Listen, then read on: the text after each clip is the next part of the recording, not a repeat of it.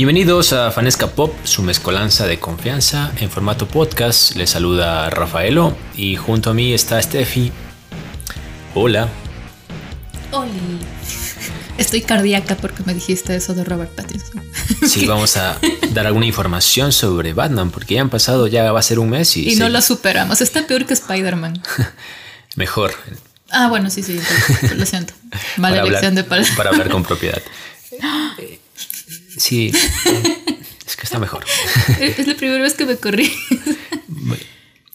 Pedimos, bueno, no disculpas, pero les informamos que la semana pasada no pudimos grabar porque... Gajes del oficio. Gajes del oficio. Ustedes saben las cosas, las actividades post pandemia o en, la en esta fase de la pandemia, mejor dicho, están retomándose a la normalidad de 2009, 2019 para atrás. Entonces nuestros horarios cada vez son más comprimidos, complejos. Entonces desde ya avisamos que Es un poquito más difícil Sí. grabar como antes. por allí puede haber semanas donde no podamos salir con un episodio de Juanesca Pop. Pero ustedes lo entenderán. No es que vivimos de esto, lo hacemos para entretenernos, es nuestra catarsis, nuestra manera de, de dejar, qué sé yo, una especie de bitácora sobre lo que hacemos, sobre lo que vemos, sobre lo que consumimos en temas de cultura pop y entretenimiento. Y a veces eh, tenemos el tiempo para hacerlo de manera muy, muy extensa, digamos, en tiempo. El tiempo A veces no. A veces tenemos una tarde libre, a veces estamos no. cansados y no alcanzamos. o a veces Somos simplemente humanos. no hemos avanzado a ver nada incluso. ¿sí? O a veces como yo, que, soy media loca, no, no duermo pronto y veo seis cosas en una semana. Entonces, Exacto. Pero bueno, ahí estamos. Aquí estamos y le agradecemos que esté presente. prepárese para las 10 re- recomendaciones de hoy. Y bueno, un saludo allá al espacio-tiempo donde se encuentre ahora mismo escuchándonos. Te voy a comentar lo que tú adelantaste. eh, repercusiones, noticias post Batman, post The Batman. Y eh, te comentaba antes de empezar a grabar que Robert Pattinson había prometido hacer eh, porno si es que Batman le iba mal básicamente, si es que Batman fracasaba. Pero no fracasó. Pero no fracasó. vamos a ver. Pero no fracasó y justamente recién le preguntaron de esto. Dijeron, ¿qué onda con tu promesa de hacer porno? Ah, cierto, dice, es como, no, no me he acordado, fue una broma en realidad, dice, pero aparte lo había dicho como que si Batman fracasaba me dedicaba a hacer porno, así como a manera... Ese nivel de confianza tenía. Sí, y esa manera un poco de aliviar quizá las críticas previas en su rol de Bruce Wayne, ¿no? Entonces dice, bueno, era broma y por suerte también a Batman le ha ido muy bien, entonces eh, no va a suceder. Así que fans, fanes, Estamos tristes, mentira. fans, chicas sobre todo y por ahí alguno que otro chico también supongo, pues qué pena por ustedes. Pero bueno, o sea, disfrutamos de Paul, de Paul, de Robert Pattinson. ¿Por qué dije Paul?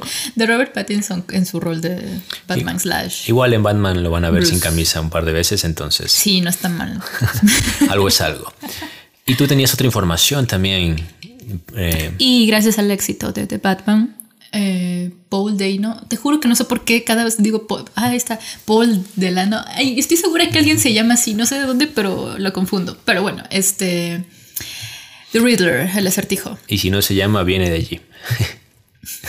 no. No puede venir de ahí. no, pues clases de biología. bueno, este. eh, eh, eh, Paul Dano. Paul Dano, Paul Dano, Paul. Sí, el personaje de The Riddler. The Riddler. El acertijo en español. Va a escribir un cómic eh, de orígenes de su personaje que va a ser como The Riddler, algo Enigma. así. Enigma, Enigma, perdón. Ah, Enigma año 1. Sí, recordemos que. Me, me recuerda a Batman año 1. Sí, está muy A bien. lo mejor es así, ¿no? Y sobre todo, Su origen. aunque Enigma no es el apellido de él, del Ed- personaje. Edward Enigma. Sí, luego cuando él ya adapta el rol o está por adaptar el rol del acertijo, cambia su apellido a Enigma y él se llama Edward. Entonces, Enigma como que hace. Es un buen juego de palabras. Ajá. Y va a escribir un cómic de origen de su personaje. O sea que tanto cariño le tiene que, que lo va a hacer y que ya tiene también pues, su experiencia, según que estábamos leyendo. En esto entonces no, no, no pueden decir de dónde carajos eh, sale el hacer esto, ¿no? Sí, sí tiene su experiencia. Y va a salir como en octubre de este año. ¿No en 2023? No, 2022. No, porque decía que va a salir tipo como por Halloween, entonces Ah, ok, también las genial. fechas. Sabes que yo tenía en su momento la esperanza de que. Una pulga. Bueno, tenía eh, la esperanza de que Zack Snyder haga un cómic de lo que hubiera sido su versión completa de la Liga de la Justicia. De hecho, mantengo esa esperanza. Y creo, bueno, sobre todo si es que. Ya no es esa- liberen el Snyder Cut, ahora es liberen el cómic de, de Snyder. O sea, era algo que yo deseaba. Y creo que es factible que se dé si es que definitivamente su versión cinematográfica nunca ve la luz. Si es que no llega en la forma de, de spin-off. Tú quieres no el cómic de, de, del Snyder Justice, Justice League y yo quiero el cómic de Snyder de Sucker Punch. Mm, ok. Amo esa película y me muero por verla en un cómic así, tal cual. Pero bueno, Eso un poquito sobre noticias. Eh, hay algunas recomendaciones que tenemos para, para ustedes. Así que, bueno, primero, yo, bueno, tengo una recomendación. Y si usted está en nuestro canal de Telegram llamado Fanesca Pop Blockbuster, seguramente ya se dio cuenta que subimos algunos regalos para usted. Un regalo que subí hace poco es una película protagonizada. Este cast a vos te va a gustar. Protagonizada por Willem Dafoe en el rol de Van Gogh y por Oscar la que, Isaac. me, que me has recomendado full y, y nunca la veo, nunca me acuerdo. Pero ahora que ya la subiste, ya la. Sí, y en, eh, por Oscar Isaac en el rol de Paul Isaac. en el rol de Paul Gauguin. Y que por cierto vamos a ver en Moon Knight pronto. Recordemos, bueno, no recordemos, la gente quizá no está enterada. Bueno, el nombre de Van Gogh es muy popular en el tema artístico. El que se cortó la oreja. Mm, sí, se cortó, le Pero así lo conocemos todos. Exacto. exacto. Eh, bueno, esta película narra un poco la historia sobre algunos de sus viajes en Francia y en su época post locura, llamémoslo así. Post corte de. Pues locura cuando, bueno, la personalidad de Van Gogh es muy introvertida, o fue muy introvertida. Y eso le produjo Pero he cierto... leído que él tiene como un cierto trastorno. de Tuvo un trastorno, ¿no? sí, sí. Pero puede ser Asperger, puede ser. O sea, de estos, ¿no? Sí, él, él igual tuvo un poco de esquizofrenia, si no estoy mal, aunque eso fue previo a su etapa artística en realidad. Muchos dicen que pintaba porque estaba loco y no, o sea, él cuando estaba sano fue que Estaba pintaba. loco porque pintaba. Entonces, bueno, al ser una personalidad bastante introvertida, siempre está sujeto al, al bullying, digamos, de la época y un poco a las críticas, pero se evidencia bastante su amor al arte, esto que los artistas muchas veces conocemos o encontramos en la frase de arte por el arte, ¿no? Que creo que Van Gogh lo entendía muy bien y lo vivió así. Entonces es una película muy emotiva que se llama Van Gogh a las puertas de la eternidad. Yo se la recomiendo, si son amantes del arte les va a gustar, si conocen un poco de la historia de Van Gogh van a entender muchas cosas más de su vida Incluso se llama la actuación de Willem Dafoe. Sí. Tremendo este o, hombre. o de Oscar Isaac incluso. Sí. Entonces, sean o no amantes de- del, del arte, cinematográficamente también les va a gustar. Entonces, esa es una recomendación que yo traía. ¿Algún mood específico para ver la película? A veces pasa que ves una peli cuando es fácil de, de- de- de digerir, por así decirlo. O sea, como estas comedias que son así súper sencillas, es como para el rato, ¿no? O sea, te entretienes y no tienes que poner mucha atención. Pero en este caso, ¿qué dirías? Sí, deberían ir con una con un ánimo de un poco aprender un poquito, como cuando quieres ver una película bibliográfica, por ejemplo. O sea, poner la atención, porque seguramente vas a sentir mucha empatía con algunas actitudes del personaje, otras quizá te vas a sentir conmovido y otras te vas a sentir motivado. Sobre todo si eres artista, creo que te va a venir muy bien. que tienes que ver así como con un poquito de atención, definitivamente. Sí, es Como una- cuando vimos es una peli- cielo o algo así. Es una peli que encajaría muy bien en un cineforum, por ejemplo. ¿ok? O, en un- o en una clase de historia del arte también recomendadísima. Esa es mi recomendación. Así que ya me voy. Escuchamos tu Tienes una recomendación. recomendación. Tienes solo una recomendación para este episodio. no, tenemos tengo más. Te- Tengo más, pero bueno, eh, he hablado mucho en esta primera parte, así que es tu turno, corazón. Bueno, yo empezaré por las mías. Creo, creo que son demasiadas, pero más de lo normal. Así que, para no explayarme. Eh, voy a hablar de What We Do in the Shadows, lo que hacemos en las sombras. es una comedia Amor, hermosa. no hay que hablar de eso, no hay que revelar nuestra vida. Mi hermano puede estar escuchando, no digas nada más. Esa cara de susto que puso fue como de qué. Hay que ventilar nuestras. La peli se llama así. Ah, ya. Y es, es, no sé, a mí me encanta, es una, una comedia hermosa, sabes que me encantan los vampiros. Y es una comedia que trata de la vida de vampiros que viven bajo un mismo techo, ¿no? Que es como, como, como un falso documental ellos van contando, se están sentados frente a la cámara y dicen, eh, cuando yo conocí a, tal... Y es, como, es con Taika Waititi. Sí, entiendo que es comedia porque el, el, género de falso documental encaja mucho con este género. valga la redundancia. Me mata, me mata, me mata, porque son diferentes tipos de vampiros, ¿ya? Está Taika Waititi, no me acuerdo los nombres de los personajes ahorita, pero él es como que el, el, el educadito, ¿no? O sea, el, que es tranquilo, el que le, le gusta mantener el orden, el que ve que la casa esté limpia y tal hay un vampiro que, que es como una sátira de Vlad el empalador y él en cambio es de poker. Poker es como que te da toques. Ahorita que dijiste el empalador, paréntesis, saludo a Case. Basta. Está escuchando esto, él entenderá la referencia. canción. bueno, eh, hay otro vampiro, o sea, son como cuatro, ¿no? Y hay uno que es tipo derivado de, de Nostradamus de Nostradamus, de Nosferatu. ¿Qué ah. carajos me pasa? Ya le dije vampiro Nostradamus. Le dije Nostradamus. Bueno. No siento, siempre que quiero hablar del uno termino hablando del otro. Nosferatu es como el vampiro clásico. El original. Digámoslo así. El, primer vampiro, por así decir. Y, y, están todos conviviendo bajo un mismo techo. Son, están los problemas que tiene cada uno, de que uno es de una época, el otro es de otra época, y que hay un nuevo vampiro que es, es de, esta, de este año. O sea, y, y es como le, le, ayudan a adaptarse a, a ese mundo pero es súper graciosa. Es una peli que te va a matar de risa, es súper entretenida. Y a partir de esta también nació una serie. Creo que ya está en la segunda temporada, si me lo recuerdo. Y también quiero buscarla para luego, luego recomendarles. Pero What We Do in the Shadows, la peli, súper recomendada, súper entretenida. Y sobre todo si les gustan los vampiros, véanla. No es como Crepúsculo. ¿Está en las oficinas o está en Netflix? Yo la encontré en oficinas. Entonces. Ay, por cierto, se nos cayó Cuevana. y todos estamos tristes por eso, pero hay muchas, muchas oficinas más. Hay el blockbuster de Fanesca Pop en Telegram, que está en el Instagram, en la descripción, en la bio, mejor dicho, del Instagram. Veremos si encontramos Instagram de Fanesca Pop. What We Do in the Shadows para compartir. Puede ser. Bueno, otra peli que vi.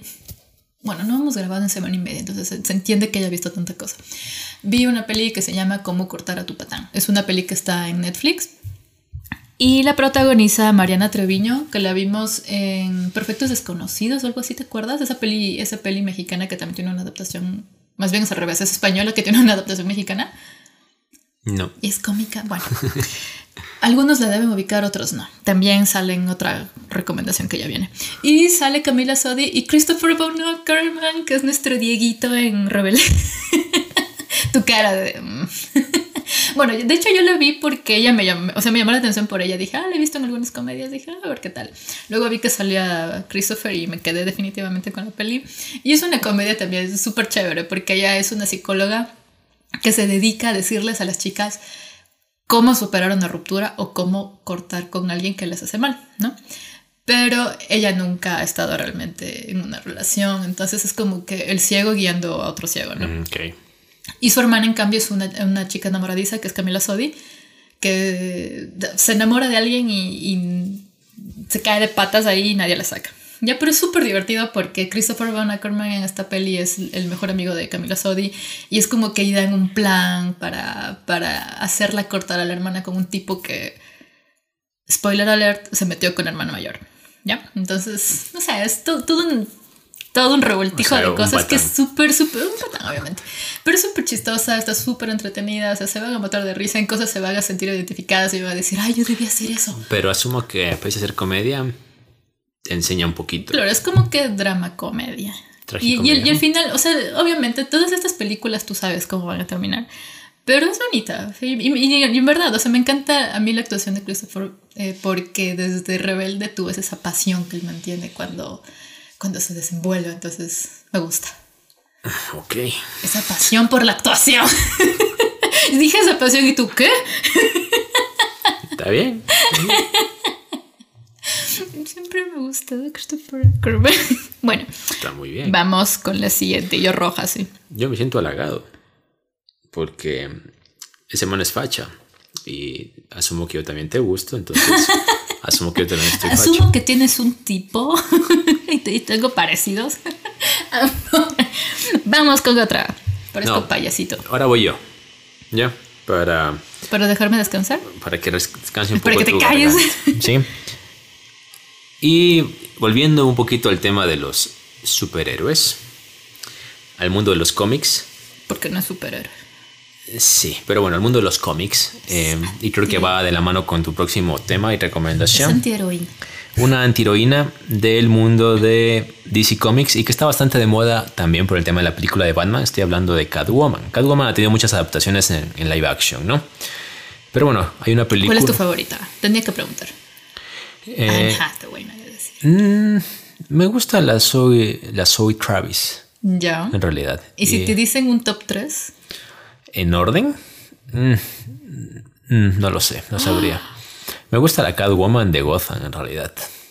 Ya. Sí, pero bueno, eh, ahorita no estamos hablando de live, action, de live action, sino una película animada llamada Catwoman acechada, ah, bueno, al acecho, bueno, acechada, Acechada, sí, o en inglés hunted, ¿no? Eh, a ver, es una película de DC, un poquito, por lo que veo en la estética, hecha en Japón, si no estoy mal, o en algún estudio asiático, porque tiene tintes un poco anime, ¿no? Eh, muy predecible en la narrativa muchas veces, pero entretenida. Bueno, se trata un poco la- las películas de animación. Siempre las de Catwoman son así. Sí, y entiendo que eh, a muchas chicas, bueno, también chicos que nos gustan los cómics, cómics les va a gustar la película. No es, cansa- Entretenida. no es cansada. Es predecible as- hasta cierto punto, pero muy, muy digerible. ¿sí? Eh, te muestra el rol un poquito de, de los personajes, los roles, mejor dicho, los personajes femeninos de DC. Porque, por ejemplo, no te sale Bruce Wayne en ningún momento, o Batman. En cierto momento hacen una pequeña referencia a él. Está Batwoman, si me lo recuerdo. Está, está Batwoman. Y claro. la gatita, la gatita me encanta. Sí. Y, por ejemplo, el villano principal eh, es una mujer, un personaje mujer. Eh, bueno, no voy, a, no voy a dar muchos spoilers. E incluso te dejan con pie a una posible secuela con otro villano femenino de DC. Entonces, muy entretenida. Eh, la estaremos próximamente compartiendo, regalando Hay algo que odié de la en, peli. en el, en el blockbuster de Telegram de Fanesca Pop.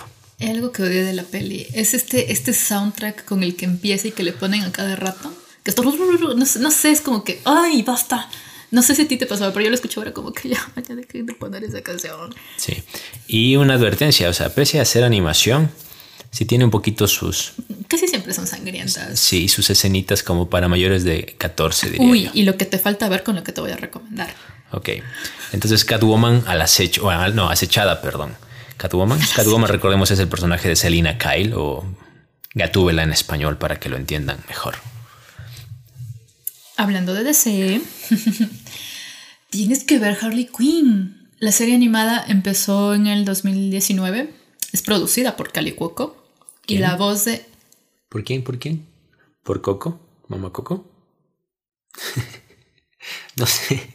No te- Cuoco. Ya, más conocido como. Penny. Ah, ok. Nah, pues.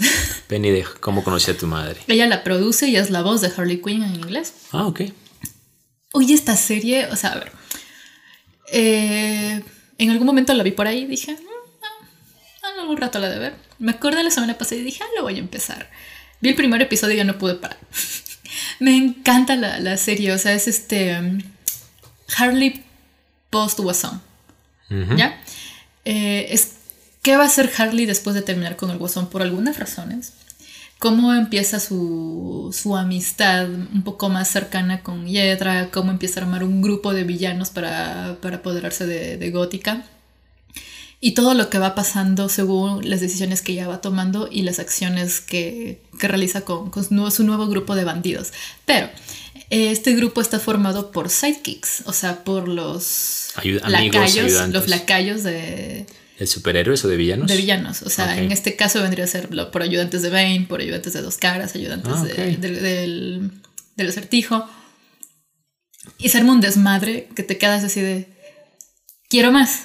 Pero también aborda el tema de cómo Harley y, y Poison Ivy empiezan a A hay, un- hay relacionarse. una relación ahí.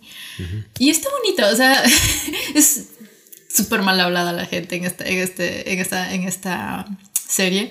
Es muy gore, es bastante explícita, pero es un caga de risa y sí sigue un, un canon, ¿no? Entonces les recomiendo, tiene dos temporadas, la tercera está por salir este año o tal vez el próximo. En producción. Me parece que es en... No me acuerdo en qué plataforma está. HBO Max. Debe ser. En HBO Max. Recomendada. Harley Quinn. Pasando a otra cosa. Para no, no, no alargarnos. Eh, otra peli que está en Netflix con Sebastián Yatra. No sé por qué me llamó la atención verla. No fue por Sebastián Yatra, pero dije, "Ah, la voy a ver. Se llama Érase una vez, pero ya no. Creo que me recordó otra serie que yo veía que se llama Once Upon a Time. Érase una vez, pero es este más, más de, de historias de cuentos de hadas. Esta va por ahí mismo, es de Manolo Caro, del mismo creador de La Casa de las Flores, que tampoco viste. Ven que no me hace caso con mi recomendación. bueno, eh, Sebastián Yatra y toda esta gente, no sé por qué son todos colombianos o mexicanos, pero son españoles en la serie. ¿Ya? Eh, un pueblo maldito gracias a- al amor de dos jóvenes, ¿no? Típico en los cuentos. Pero ¿qué pasa?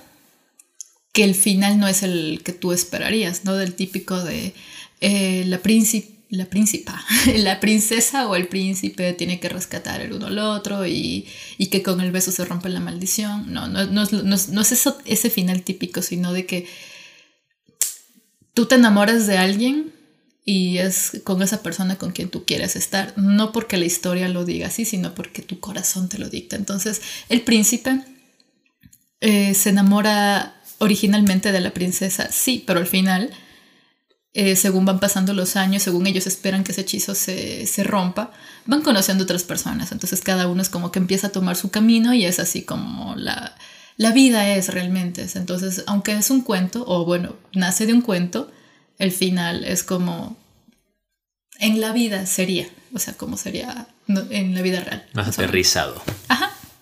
Y está bonita, o sea, está, está bastante entretenida, es bastante musical a veces también. Sebastián Yatra que hace la voz de el protagonista de Klaus. Ah, es verdad, ¿no? Entonces, Y está bien, o sea, y lo vi y dije, oh, actúa el muchacho. Está bien. Me gusta. ¿Qué más vimos? Ah, tú ibas a... Ah, ah, a esto. Con Ok. las mías estamos. ¿Por qué te ríes? Ok, este... Pasamos de cuentos a puñetes. Sí. Eh, hay un podcast, canal de YouTube, barra canal de YouTube, que quiero recomendar.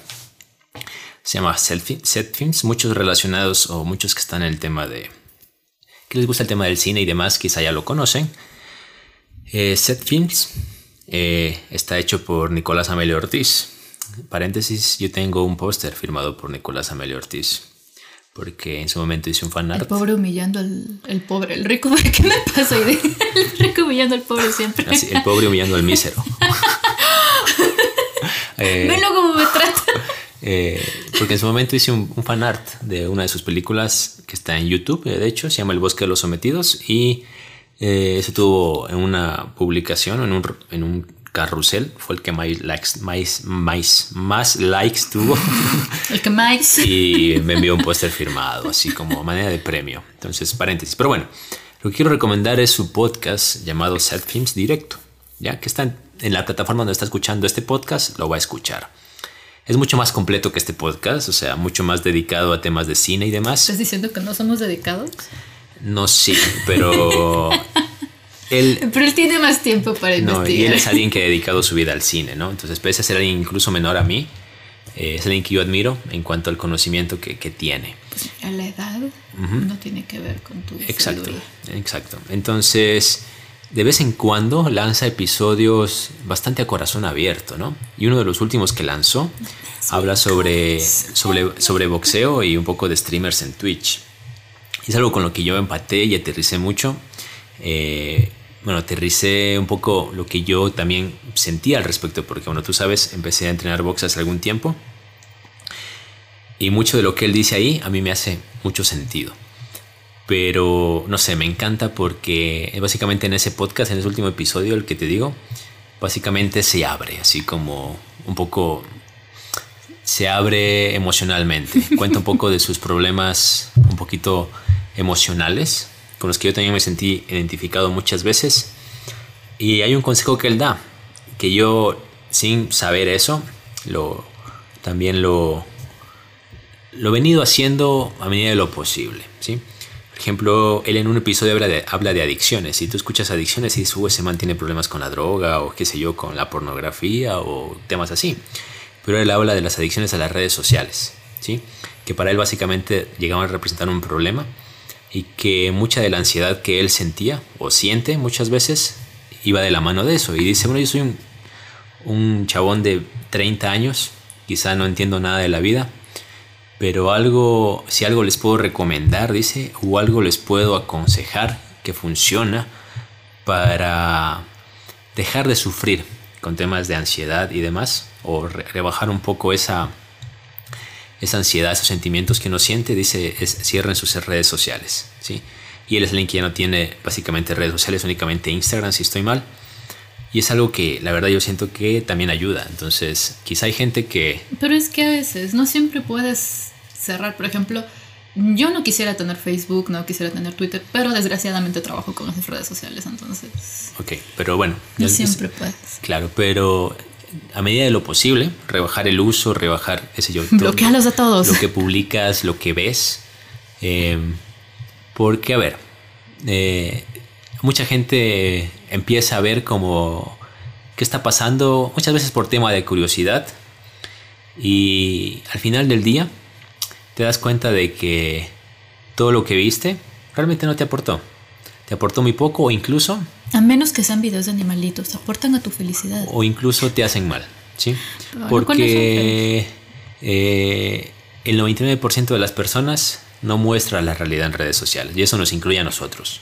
¿sí? Nadie publica una comida cuando no tiene un buen aspecto, nadie publica cuando se le quema la comida o cuando va a un lugar y ese lugar realmente no es lo que esperaba, nadie publica cuando está en crisis y tiene que comer arroz con huevo, ¿ya?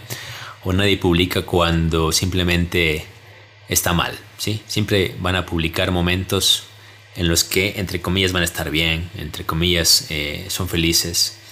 Y a veces pensamos que las, las redes sociales son el reflejo de la vida de las personas y ese creo que es el problema que muchas veces contribuye a la ansiedad de, de muchas, de muchas personas. Bueno, y en este episodio él habla mucho de eso, habla un poco de, cómo el ejercicio le ayudó, cómo, algo, con lo que yo realmente me identificaba con él, que hasta cierto, hubo un, punto en su vida donde el deporte realmente le, le, valía, como decimos acá, hasta que un momento se vio el espejo y se dio cuenta que tenía pancita, digámoslo así, dijo, caramba, esto nunca me ha pasado, hay que hacer algo y salió a correr y dice que corrió 100 metros y ya se moría, ¿no? Y muchas veces, eh, muchas personas a veces se sienten un poco mal porque saben que tienen que hacer cambios en su vida, ¿no? Yo creo que todos nos, nos, sentimos así cuando empezamos, porque, a ver, nadie empieza sabiendo algo, entonces te metes a algo y tienes que ir evolucionando, claro, pero cambiando, el problema, Es cuando, el problema es cuando te rindes, cuando dices, chuta, yo no sirvo para esto, entonces lo dejas allí y en lugar de intentar salir, cada vez se hunden más, ¿no? Y lo mismo con el tema de la ansiedad y sentimientos así. Dices, ah, me siento mal, voy a ver qué hay en redes y terminas peor de cómo estabas. ¿ya? Entonces, mucho de, de, la solución, entre comillas, aunque creo que no hay una solución definitiva, pero lo que puede ayudar es el dedicarte tiempo a ti y a mejorar a ti. A regalarte pequeños éxitos, aunque sea difícil. A todos a veces nos da hueva, como decimos, que es yo, ponernos a leer o ponernos a ver un video de sobre algo que queremos aprender. Es mucho más fácil poner y ver y ponerte a ver TikToks que ponerte a ver, qué sé yo, un tutorial o, una clase magistral sobre un tema que, te interesa. No siempre eso. Yo creo que darte, regalarte una tarde, invitarte a comer algo, ya es un triunfo, porque ya es decirte, estoy yo para mí, porque al final soy yo la única que se tiene a sí misma. Entonces son pequeñas cositas. Ok. Pero bueno, va más al punto de que yo pienso que esto es algo que yo me he dado cuenta en los últimos meses. La infelicidad, pienso yo, barra ansiedad, barra sentimientos depresivos, son primos hermanos de la procrastinación.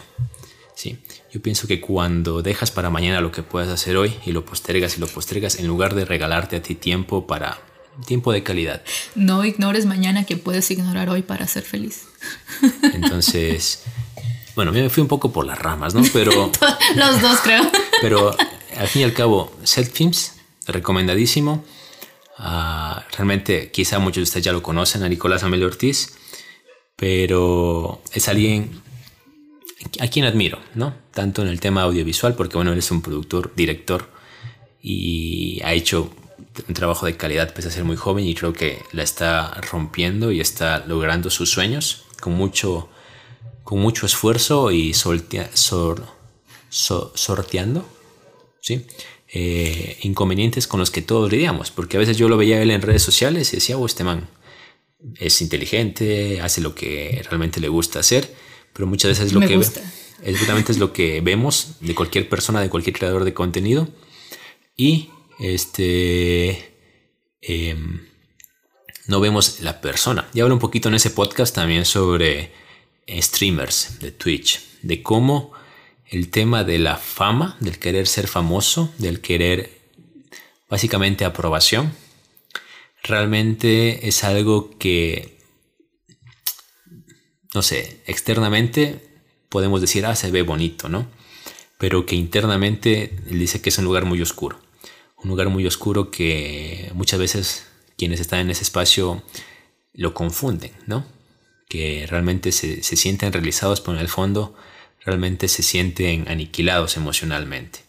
Y, él lo dice porque bueno, es un es un chabón que tiene un, un, canal de YouTube de millones de suscriptores y dice en cierto punto cómo él tenía la elección entre decir, bueno, de aquí me hago una celebridad de internet o realmente corro mi rumbo o redirijo mi rumbo hacer lo que yo quiera y dejo de poner atención realmente a la aprobación de las personas. Entonces, em, yo pienso que va de la mano con lo que muchas veces dice, lo que le ha dicho Jim Carrey. Jim Carrey es un ganador del doble ganador del Globo de Oro, es un actor muy famoso. Y él dijo, quisiera que todo el mundo fuese exitoso para que cuando llegue allí al éxito se dé cuenta que realmente eso no fue la respuesta para nada. Sí, de que realmente allí en el éxito no hay nada, realmente. Entonces muchas veces todos estamos como deseando la aprobación, deseando ser reconocidos en nuestra profesión o socialmente por nuestros amigos, por la gente que nos conoce, que nos admire tal vez, buscando esa admiración. Y muchas veces nos olvidamos de que la única persona a la que debemos generarle admiración es a nosotros mismos, ¿no? De que mañana cuando despertemos digamos estoy orgulloso de lo que yo he hecho, de lo que he dejado atrás y lo que he decidido cambiar para bien.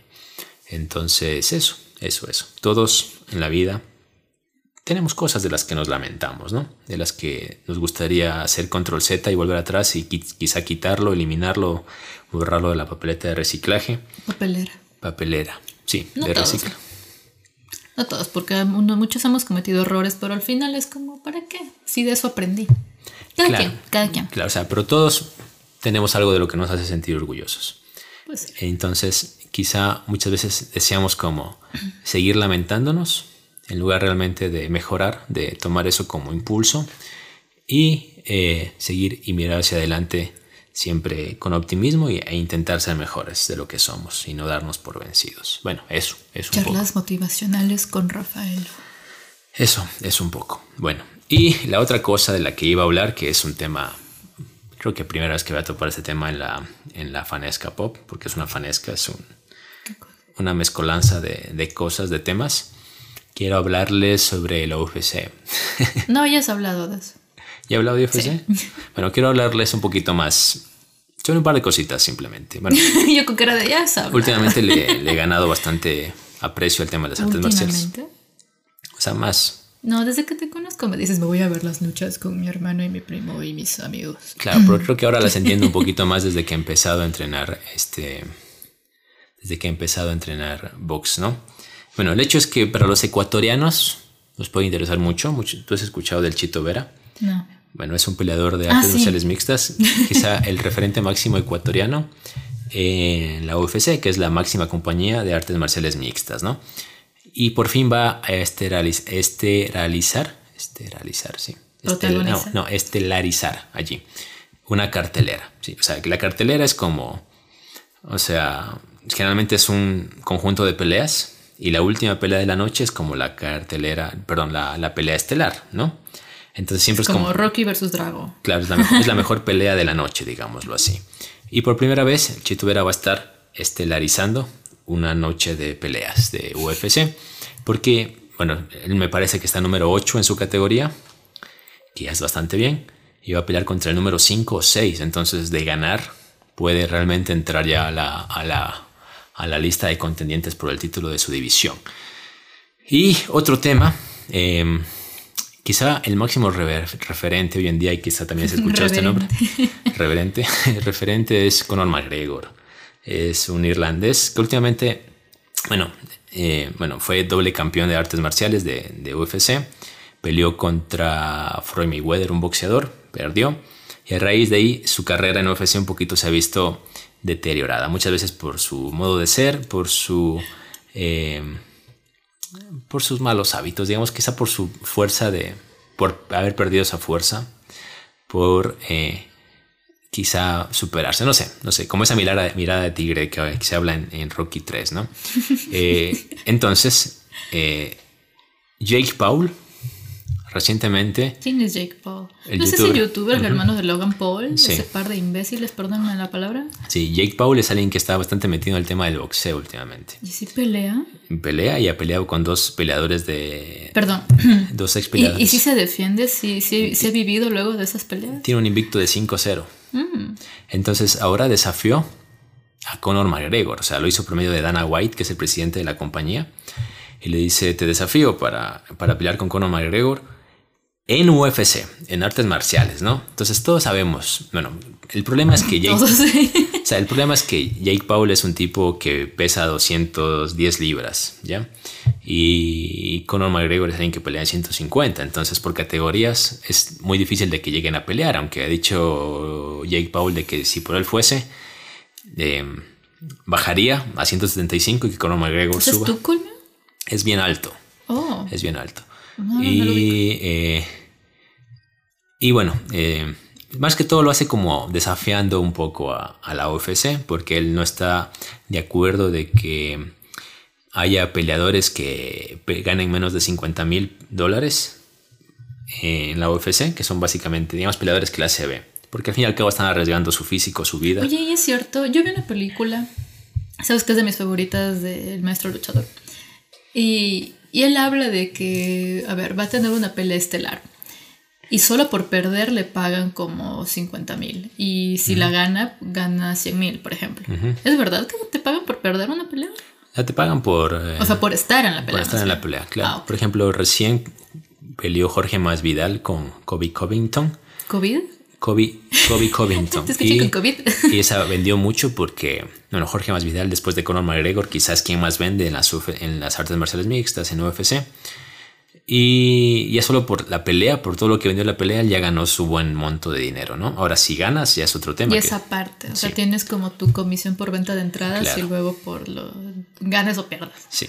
Oh, bueno, hasta de meternos en la Bueno, dicho es que Jake Paul mandó ese, mandó ese desafío un poco como para acorralarlo a Dana White, como diciéndole, si yo gano, eh, tú tienes que subirle el sueldo a todos y mejorar un poco el tema de los seguros médicos de tus peleadores, y si tú ganas, yo voy a donar todo lo que gana en la pelea y lo voy a dar a estos peleadores que ganan por menos de, menos de 50 mil dólares al año, me parece. me suena novela de la W. Entonces, muchos dicen que lo hace porque desea realmente llamar la atención, vender realmente. Yo... me suena a, novela de la W. a mí sí me gustaría que peleen, porque ya es hora de que le, le partan la jeta a Jake Paul. Tú solo quieres ver correr sangre, amor. Es hora de que le, Porque todos sabemos que Jake Paul no tiene nada que hacer frente a Conor McGregor en artes marciales mixtas, ¿no? ¿Qué hace si le gana? Es muy difícil que eso pase. Sí, es, si es que le gana, es obvio que todo está arreglado. O sea, si eso pasa, Conor McGregor, o sea...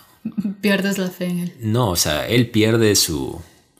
no, pierde la fe de todos. O sea, todo, todo su legado realmente lo, lo hace popó, ¿ya? Sí, popó Sí, o sea, tiene mucho, tiene todo para perder Conor McGregor en cuanto a, a su legado, ¿no? Pero creo que en temas ya deportivos, en el tú por tú, tiene todo para ganar. Pero bueno, y en plata también sé que si se da, esa pelea vendería, pero millones, millones de vistas.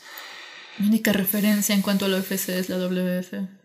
Que no tiene nada que ver en realidad. Ajá. Es que ellos eran las únicas peleas, peleas que yo veía y eso ya es. O sea, ahorita ya no sé nada de la WF, pero. Bueno.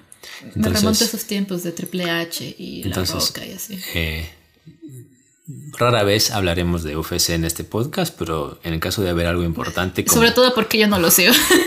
eh, en caso de haber algo importante, yo los mantendré... Si se, trata de la roca es otra cosa. Yo los mantendré informados. eso, y eso es lo que queríamos hablar en el podcast del día de hoy. Ay, pensé que iba a salir más largo porque hablamos de, de muchas recomendaciones, pero no tanto como suele ser. A veces hablamos de dos cosas y es una hora. ¿Qué nos pasa? Y creo que de esta manera estamos llegando al episodio final de Fanesca. No, no, no el episodio Perdón, a la parte final del episodio. Ya nos está clausurando todo. Ya, se, se acabó Fanesca Pop.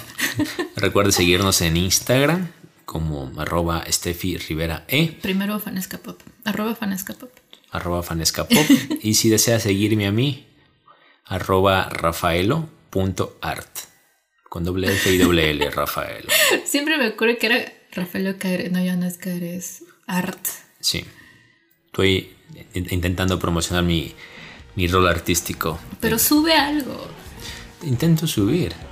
O sea, hacer una ilustración es mucho más Lo ilustra Conor McGregor. Hacer una ilustración es mucho más difícil que, La plena es que de tomar una foto. McGregor. Ahí promocionas tu, tu Instagram y, y subes a tus ídolos de la UFC. No tengo ídolos en UFC, la verdad. ¿Y el Chito Vera? Es alguien que deseo que le vaya Pero bien. podrías, podrías hacerlo, ¿no? Habría que verlo. Pero bueno, eso un poquito. Yo siempre lanzando Sobre. mis, mis, mis sugerencias y nunca me, me escucha. me voy. Ahorita estoy. Qué lástima, pero es. Bueno, nos despedimos. Les vaya muy bien. Cuídense. Pensé que ibas a decir algo más. Buen provecho, buen día, buena jornada o buena noche si es que están estoy escuchándolo ya en la noche. Buen lo que sé que están haciendo. ¿Sí? Chao. Cuídense. Chao.